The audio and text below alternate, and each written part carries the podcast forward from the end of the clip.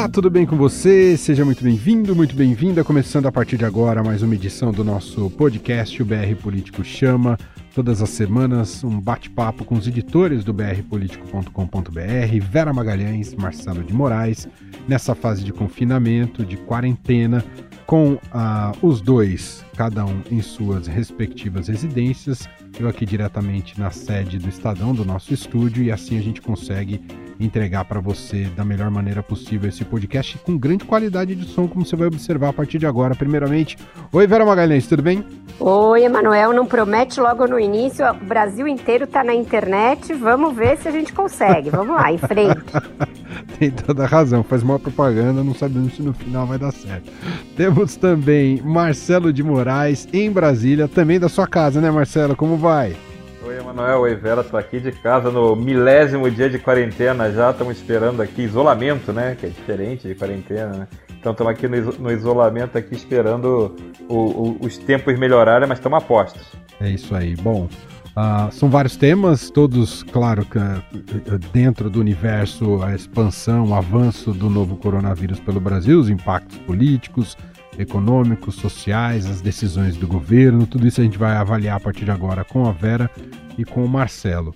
BR Político Chama. O que você não pode perder na política e na economia. Com Vera Magalhães, Marcelo de Moraes e Emanuel Bonfim.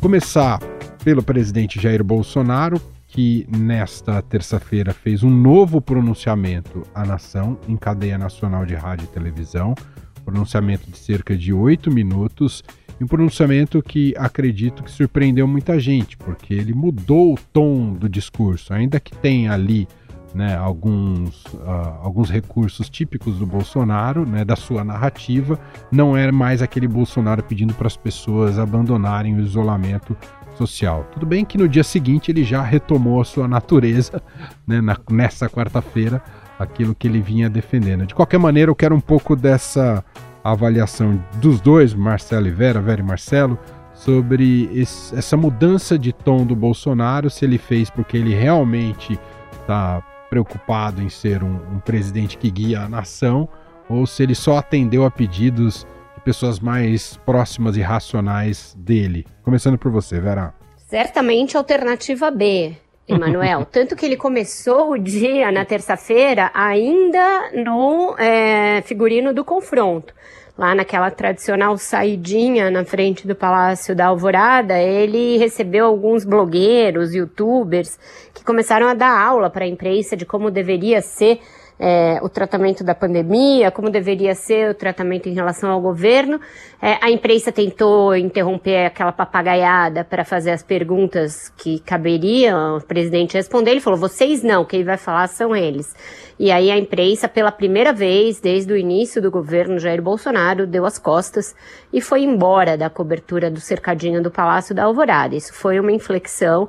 É, há muito tempo, alguns analistas é, diziam que a imprensa deveria tomar essa atitude em relação às frequentes é, manifestações de hostilidade por parte do Bolsonaro, do, da sua claque e de outros é, com relação aos jornalistas. Dessa vez, de fato, os jornalistas é, se reuniram e saíram, deixaram lá só os cinegrafistas e os fotógrafos.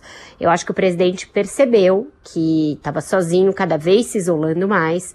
É, aí também houve um outro incidente ao longo do dia, que foi o fato dele ter falseado o significado de uma declaração é, do diretor da OMS, a Organização Mundial da Saúde, o Dr. Tedros, e aí eu não vou falar o sobrenome dele porque é impronunciável, é, mas a ponto da OMS, com tudo que está tendo que cuidar na pandemia de coronavírus, ter de vir a público para dizer que não era aquilo que ele tinha afirmado e que o Bolsonaro havia distorcido a afirmação do diretor da OMS. Então acho que ele percebeu que estava esticando a corda é, para além até da sua própria capacidade de criar confrontos. Quem de fato fez um pronunciamento é, mais comedido. Ao longo do dia, nem os seus auxiliares mais próximos apostavam é, exatamente qual seria o tom. Cheguei a falar com o ministro longamente pela, no fim da manhã, início da tarde, e eu falei, ministro, não é o caso de dissuadir o presidente de fazer esse pronunciamento, porque tinha uma agravante de que o dia do pronunciamento coincidia com o aniversário do golpe militar. Então havia a expectativa tanto de que ele voltasse a instar as pessoas a irem às ruas e quebrar a quarentena, quanto que ele fizesse algum tipo de louvação à ditadura militar, como já fez em outras ocasiões. As duas hipóteses eram bastante perturbadoras. Não fez nenhuma coisa nem outra. E esse ministro, na ocasião, quando eu falei com ele, ele falou: é impossível dissuadi-lo e impossível saber o que ele vai falar. E assim seguiu ao longo do dia, até que foi ficando claro que talvez o tom fosse de recuo. Algumas pistas foram sendo dadas. O próprio Bolsonaro é, fez uma postagem nas redes sociais. É, é, exaltando o fato de que tinha conseguido um acordo com a indústria farmacêutica para não aumento do preço dos remédios. É, aquela coletiva diária é, tinha sido no Ministério do, Palácio, do Planalto, aliás, no Palácio do Planalto, reunindo o ministro da Economia, o ministro da Justiça e o ministro da Saúde, os mais técnicos ali do governo. Então, começou a haver sinais de que ele estava ouvindo essa ala mais de bom senso, de fato. O pronunciamento foi mais comedido, é, mas você via ali alguém que estava lendo um texto no qual não acreditava, os olhos muito contritos, a, a expressão totalmente crispada e tensa e não aquela relaxada, debochada da semana anterior. É, e tanto é que hoje, dia da mentira, o dia em que a gente grava esse podcast, quarta-feira, dia 1 de abril, o presidente, logo nas primeiras horas da manhã, tratou de postar um vídeo fake de um suposto feirante do Ceasa de Minas, dizendo que estávamos prestes a ter aí um desabastecimento, e aí ficou evidente que ele não recuou de fato, foi só um recuo estratégico. Marcelo, passa a impressão de que uh, ontem ele brincou de ser presidente um pouquinho, foi isso, Marcelo? É, sabe aquela coisa da a batata começou a assar. Politicamente, o presidente está enfrentando um, um desgaste, está derretendo até nas redes sociais, onde ele sempre teve um apoio grande eh, do, dos seus seguidores. Esse, você, ele tirava muito termômetro, muita temperatura do clima político por ali, pelo apoiamento, ele começou a apoiar muito ali, ele, ele leva panelaços é, quase em sequência. Ontem, durante o pronunciamento dele, eu achei, posso estar enganado, a impressão de quem está é, num panelaço em Brasília, em outras cidades eu não posso dizer porque eu não estava, mas em Brasília foi o, foi o panelaço mais barulhento de todos, foi o que aconteceu durante esse pronunciamento que ele fez na, na terça-feira.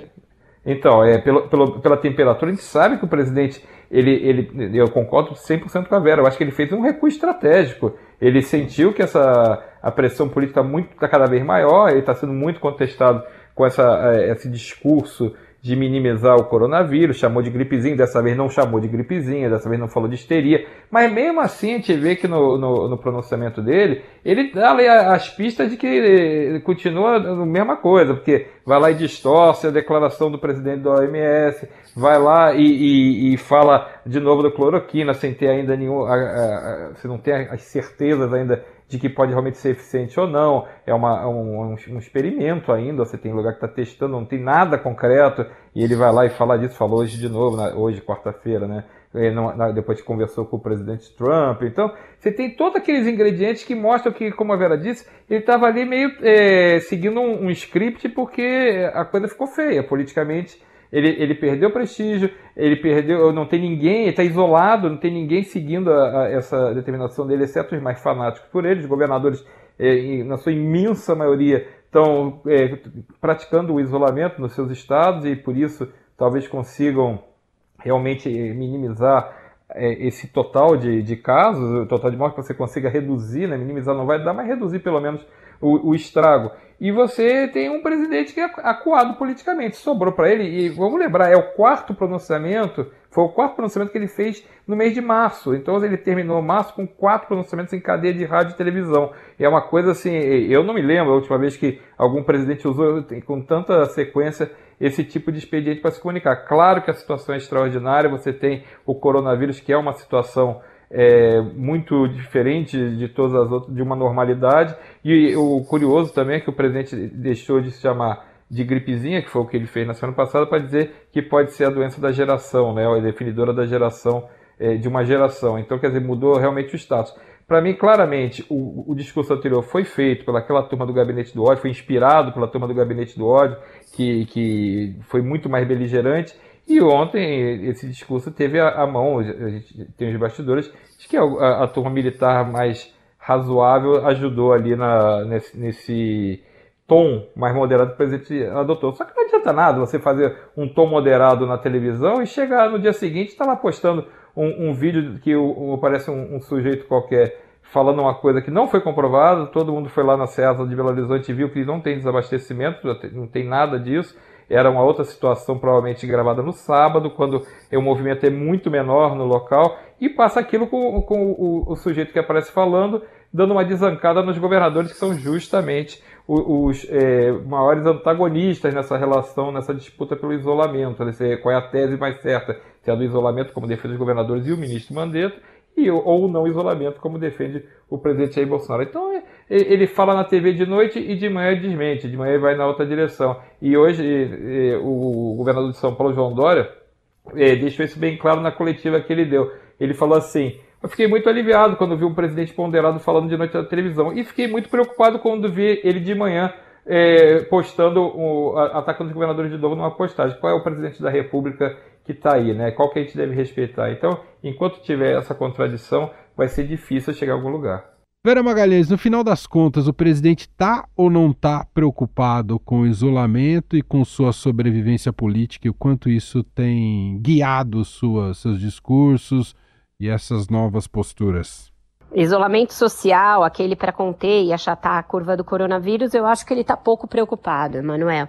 Mas com o seu isolamento político, certamente a ficha começou a cair. Tanto é que o Marcelo disse agora, e é verdade, em São Paulo também aconteceu isso, o panelaço simultâneo com o pronunciamento dele na TV foi um dos mais fortes até agora, se não o mais forte, de, depois de uma semana inteira de panelaços diários. As pesquisas, os estudos também mostram esse derretimento. É, análises de rede, análises de influência de rede.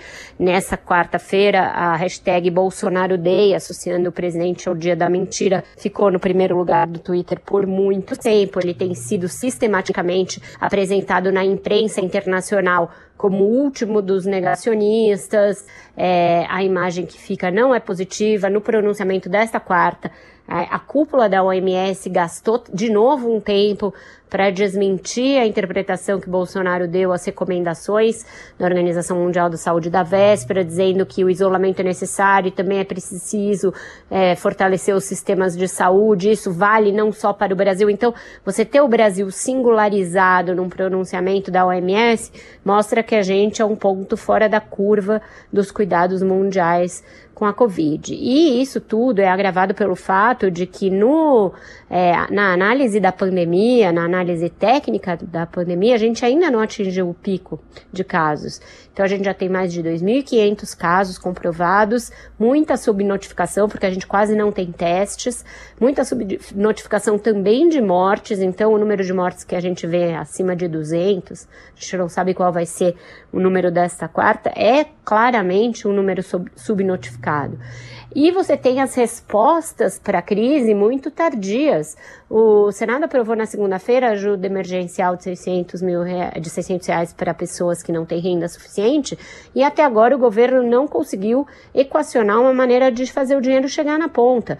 Tem aí um lero-lero de que precisa é, da fonte, ah, de que precisa do sistema. Na verdade, o governo não sabe operacionalizar isso para o dinheiro chegar na ponta. Tiveram de fazer hoje às pressas a sanção é, da ajuda emergencial e a partir daí vai começar a chegar escalonado. Primeiro para quem já recebe o Bolsa Família, depois para as outras categorias, justamente porque o governo não tem é, como dar vazão a isso. E deveria ser simples, é, usar aí o sistema bancário, fazer uma transferência direta para as pessoas, usar as próprias casas lotéricas que o governo queria antes liberar para fazer esses pagamentos, mas não tem ainda essa rede. Então, as respostas ainda muito insuficientes, também elas na parte prática. E agora começa a haver um início de nova cisânia dentro do governo, que foi visto na coletiva da terça-feira, em que o ministro Paulo Guedes diz o seguinte: olha, chegando esses milhões de testes que vão chegar, as empresas vão ter capacidade de fazer testes rápidos e colocar os trabalhadores para voltar. E o Mandetta no final falou: olha, não é bem assim, essa questão dos testes a gente ainda não sabe como vai funcionar. É, então, você vê que ainda tem descompasso entre setores do governo e ainda tem dificuldade de fazer o dinheiro chegar para as pessoas que precisam. Então, não dá para saber é, se o governo realmente tomou outro rumo e vai se aprumar no combate à crise ou se a gente vai viver desses soluços e vai-vens diários. O Marcelo, e até nesse sentido, uh, o Rodrigo Maia, presidente da Câmara, andou passando alguns recados ao Paulo Guedes, a falta de atitude e ação do governo na defesa desses projetos do Congresso Nacional, não é, Marcelo? É verdade, em plena sessão, o Rodrigo Maia cobrou do governo é, uma atitude mais rápida para fazer esse pagamento, isso que a Vera estava contando agora, essa questão dos 600 reais da renda básica emergencial e que pode chegar a 1.200 se a, a mulher for chefe de família, né? Então você dobraria para essas pessoas. E o, o Votou-se na segunda-feira no Senado, que até acho que demorou a votar no Senado, a Câmara já tinha votado na semana passada, mas o, o, o governo ficou ali encalacrado, em vez de sancionar, bastava a sanção do presidente, ficou procurando ali uma solução é, técnica, e o Rodrigo Maia é, protestou contra isso, cobrou a velocidade, porque o Paulo Guedes tentou jogar é, nas, na conta do Congresso uma outra solução, que se fizesse uma PEC para aprovar uma, uma medida que garantisse que o, o, o, Ministério da Economia não teria problemas, que, que teria as fontes de pagamento. Uma confusão danada que não precisava nada disso. Me parece. A, a Vera comentou aqui, se eu não me engano, no podcast da semana passada ou da semana retrasada, que esse, é, essa é uma equipe econômica que foi escolhida e que tem todo um conteúdo é, bem liberal. Eles são defensores de, que o Estado é, não é, saia completamente da ação, se possível, que não tenha a, a, que tenha a mínima ação possível do Estado. Quando eles precisam gerenciar uma situação em que o Estado precisa operar para justamente minimizar os efeitos do, do, do, coronavírus na economia, eles têm dificuldade, eles não conseguem, eles têm, é, parece que é uma dificuldade operacional de lidar com esse problema de, de ter que meter a mão do Estado na, na situação, porque é uma intervenção extraordinária. Não quer dizer que eles estão defendendo a partir de agora, como chegou a escrever nessa quarta-feira o, o vereador Carlos Bolsonaro, dizendo que agora é a volta do socialismo, o socialismo está de volta porque o, ninguém mais vai trabalhar, vai todo mundo depender apenas do governo. Um, uma, uma, coisa é, realmente que não faz o menor sentido. Na verdade, é o Estado agindo num momento excepcional em que precisa dar segurança para quem não tem segurança. Você precisa preservar a saúde das pessoas e dar um apoio para que elas não, não tenham a, a questão econômica, é, obriga elas a sair de casa. Então você tem essa ação que é obrigatória para o Estado assumir e eles parecem ter uma dificuldade muito grande. E o Rodrigo Maia eh, acabou verbalizando isso na, na fala dele, verbalizou de novo nessa quarta-feira, dizendo que como o presidente acabou anunciando que ia sancionar nessa quarta essa questão da renda emergencial, estava provado que o Paulo Guedes estava falando uma coisa que não fazia sentido, ou seja, que não tinha nenhuma responsabilidade a mais do Congresso de aprovar a PEC ou não aprovar outra PEC, de arrumar fonte ou não arrumar fonte. Você tinha já os mecanismos liberados para poder fazer é, liberar esse recurso. E eu acho que vai ter esse choque Mesmo Congresso. Porque, né, Marcelo? Desculpa te interromper. Uhum. É, mas na, no início da semana, no fim da semana passada, o Supremo Tribunal Federal já aprovou a história de que não está valendo agora a punição é, a que os gestores estão sujeitos pela lei de responsabilidade fiscal. Então, qualquer medo de que liberar dinheiro possa é, redundar lá na frente em alguma ação por irresponsabilidade fiscal ou por improbidade já foi afastada pelo Supremo justamente por uma questão emergencial. E a própria PEC já fala que é uma ajuda emergencial e que não vai se perenizar. Então, isso que o Marcelo está falando é exatamente isso. É uma equipe extremamente conservadora e muito preocupada com o fiscalismo, e isso não é ruim. Isso era o que o Brasil precisava, era o que foi a proposta aprovada na eleição e tudo mais. Mas momen o momento é outro, é um momento de guerra, né?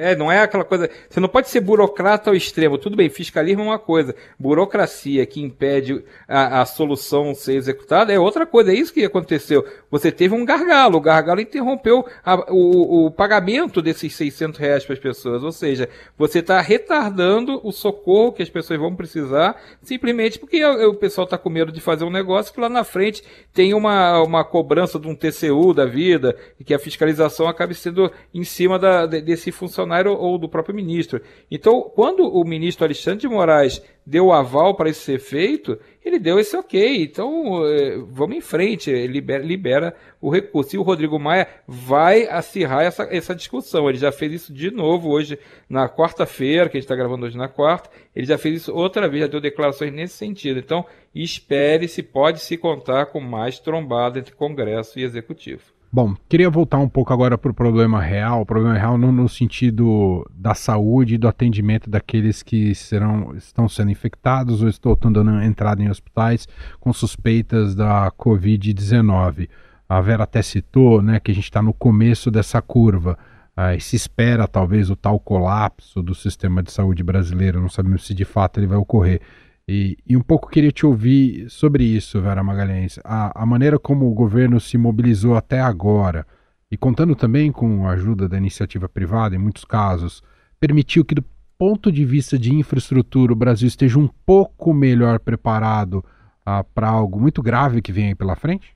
Não acho que isso se deva ao governo, Emanuel. Se deve a dois outros fatores. O primeiro é que a gente tem o que. É os infectologistas, os biólogos, os virologistas estão chamando de a máquina do tempo a nosso favor. A gente tem as experiências dos outros países que estão na nossa frente é, no curso da pandemia para ver o que deu certo e o que deu errado. Então a gente começou o isolamento aqui é, contra a vontade do presidente da República, é sempre importante frisar, bastante cedo, quando tinha pouquíssimos mortos e ainda relativamente poucos casos. Então isso pode nos ajudar caso a estratégia seja consistente e seja mantida e seja coerente. Né? A gente não pode pensar que vai fazer isolamento de duas semanas, retomar a vida e que tudo vai ficar bem, porque isso foi o que a Itália fez e lá houve uma explosão dos casos, quando as pessoas começaram a ficar cansadas de ficar em casa. O prefeito é, de Milão, o governador da Lombardia insistiram que a vida deveria voltar ao normal. E hoje a Itália é o país do mundo com maior número de mortos. E ainda que os casos comecem a baixar, os diários, a curva ainda é altíssima.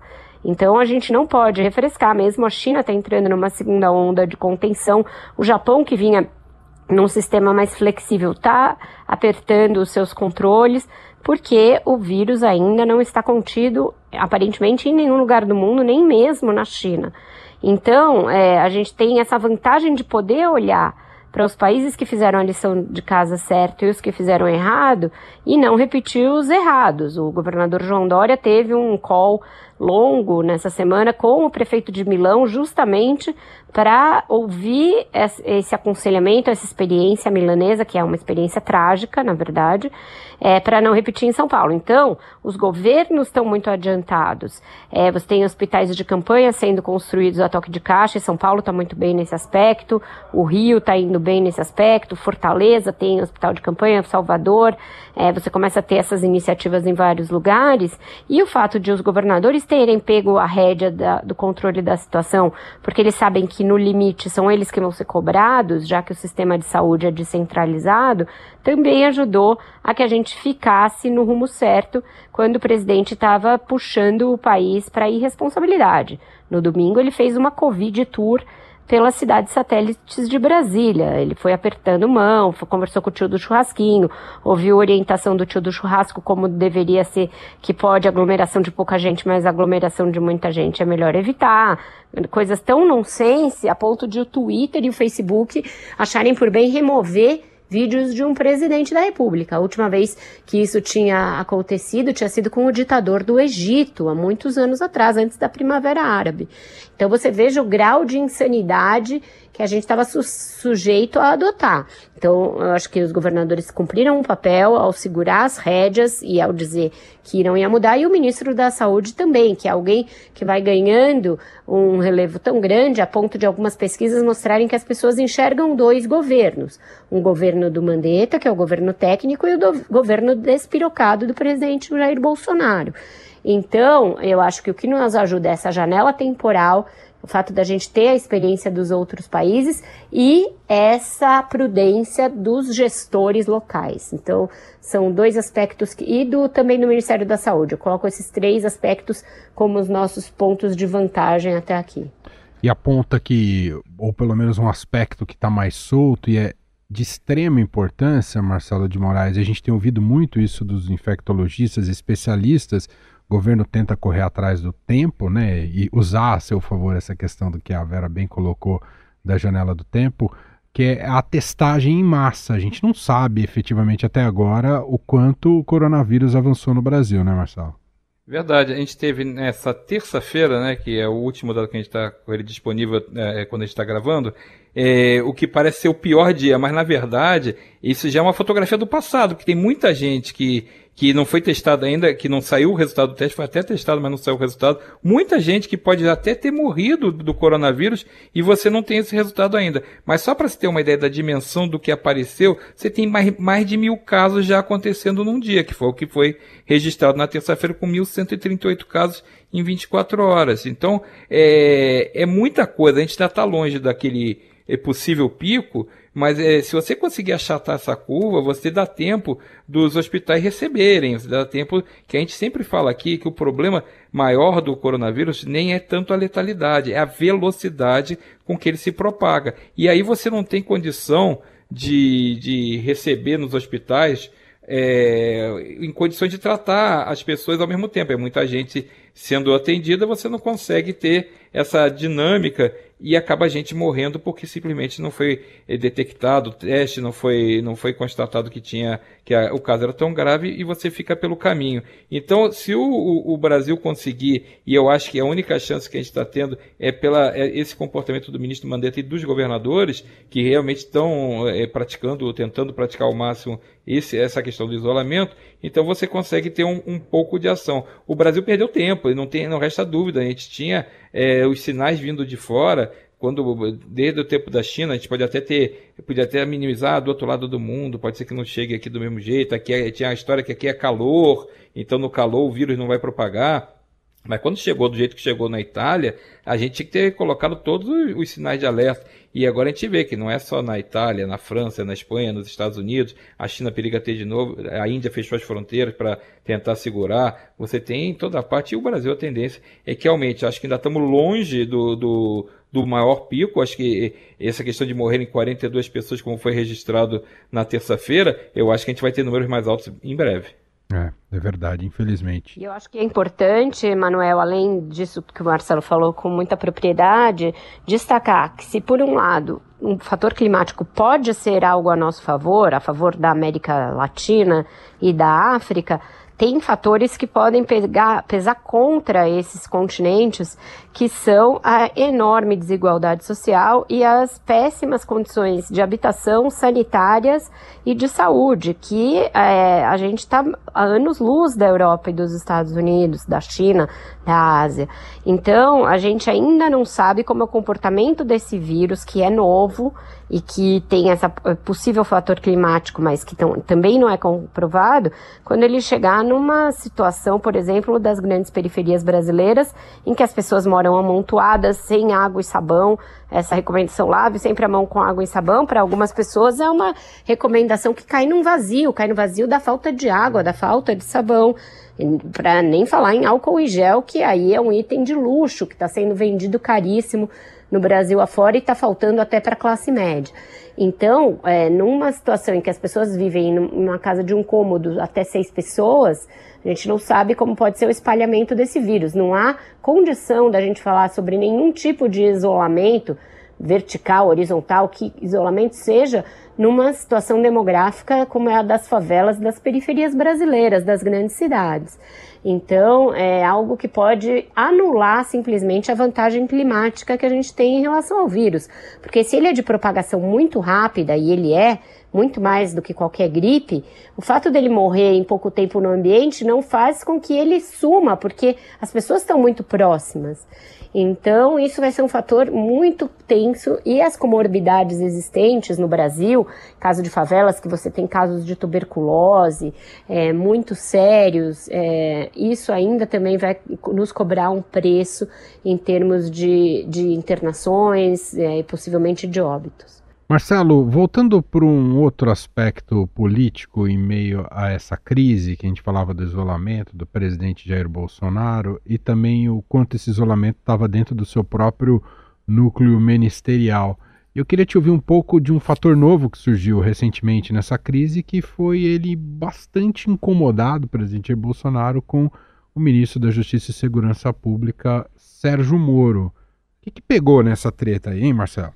É, o, pelo que a gente apurou, na verdade, o, o, presidente Jair Bolsonaro ele se sentiu desamparado pelo ministro Moro, que a gente sabe que é uma figura popular, e também é, é um juiz, né? Então ele não é mais juiz, é ex-juiz, mas é, continua com aquele toda aquela, aquela bagagem né, de ter sido juiz da Lava Jato, todo, todo o conhecimento jurídico que ele tem, para ampará-lo no discurso a favor do, do isolamento parcial, do, da redução do isolamento. E sentiu que o Moro alinhou, aliás, no que fez muito bem, ao ministro Mandetta e ficou eh, muito mais propenso. Não fez nenhuma declaração a favor do muito radical, a favor de lado nenhum, mas ficou alinhado com o ministro Mandetta na questão do isolamento completo, esse isolamento que o Bolsonaro gostaria que não existisse, mas que o Mandetta defendeu e virou a tese corrente, até pelo, pelo bom senso geral. Só que o, o, o, presidente, como se sentiu isolado, mais uma vez, o presidente vive muito essa questão do confronto, né? a questão de ter, sempre se alimentar desses conflitos, pequenos conflitos se transformam em umas tempestades assim do nada. Ele, ele viu é, nesse movimento do ministro Moro, um abandono de um aliado que seria muito importante, ora, pela popularidade que Moro tem, pela importância que Moro tem dentro do governo, pela importância que Moro tem dentro da sociedade. Se ele tivesse ao lado dele, certamente a tese do Bolsonaro teria ganho muito mais força, porque o Moro é uma figura muito popular, mais popular até do que o presidente, como já foi constatado em, em várias pesquisas de opinião. Então, eu, eu, mais, foi mais uma trombada, essa trombada não foi explícita, porque não se foi declarada em público essa, essa insatisfação, mas chegou aos ouvidos do, do ministro, chegou, vazou também para a imprensa essa história, e tanto que no, na quarta-feira o ministro Moro fez questão de usar o seu Twitter para parabenizar o tom do discurso adotado pelo, pelo presidente Jair Bolsonaro na, no pronunciamento na televisão e no rádio, que era uma coisa ponderada, né? Então, ele, ele elogiou um, um discurso que bate exatamente com a tese dele, que é essa tese do isolamento maior, mas também fez ali, tentou fazer um gesto público para o presidente, tentando, tipo, colocar uma bandeira assim de trégua, ah, não vamos brigar não, que tem tanta coisa mais importante para fazer. Mas a gente sabe que o presidente não funciona assim, o presidente funciona movido a essas, esses conflitos, essa, às vezes essas, essas paranoias, né, de achar que tem sempre alguém é, bolando uma coisa contra ele dentro do governo, ou então na oposição, ou então no Congresso, ou no Judiciário. Então aí você tem mais uma trombada inútil no momento que o governo deveria estar funcionando como um todo, a gente vê o presidente dissociado, ele está correndo atrás ali de uma imagem que ele perdeu, de um desgaste que ele, que ele teve por ter se colocado mal na, na, na questão do coronavírus desde o início, e aí ele fica tentando é, procurar um espaço para não pegar mal. Se vocês lembrarem, o pronunciamento que ele fez nessa terça-feira, ele meio que se atribui todas as coisas que foram feitas, de providências que foram tomadas por outras partes do governo, até do Congresso.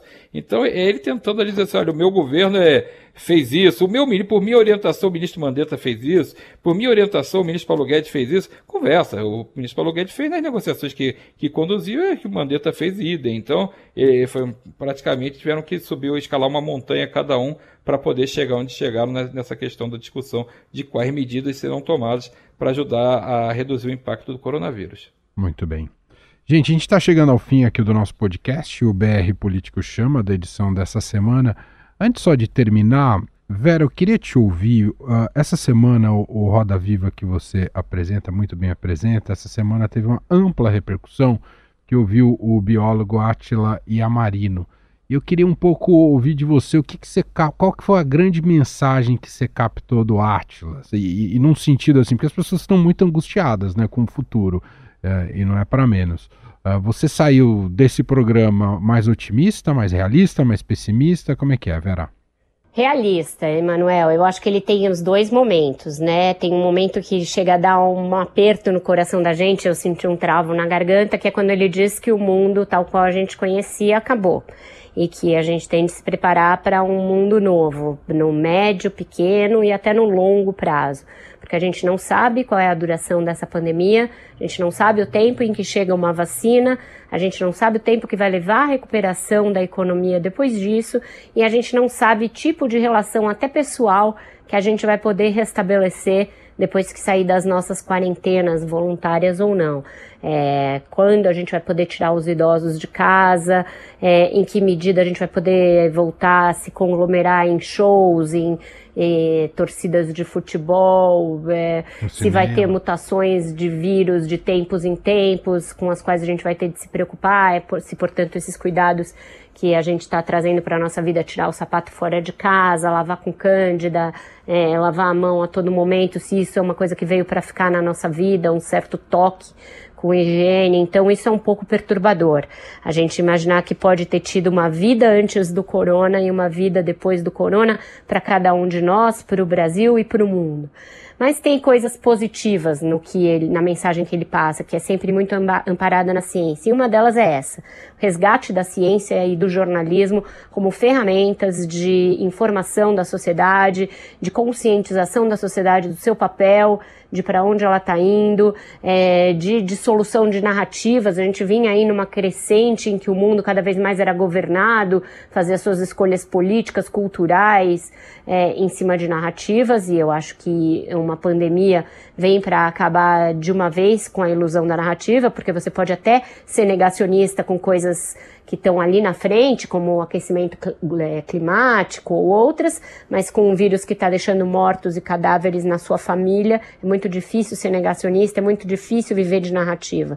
Então eu acho que isso é um aspecto positivo disso tudo que a gente está vivendo.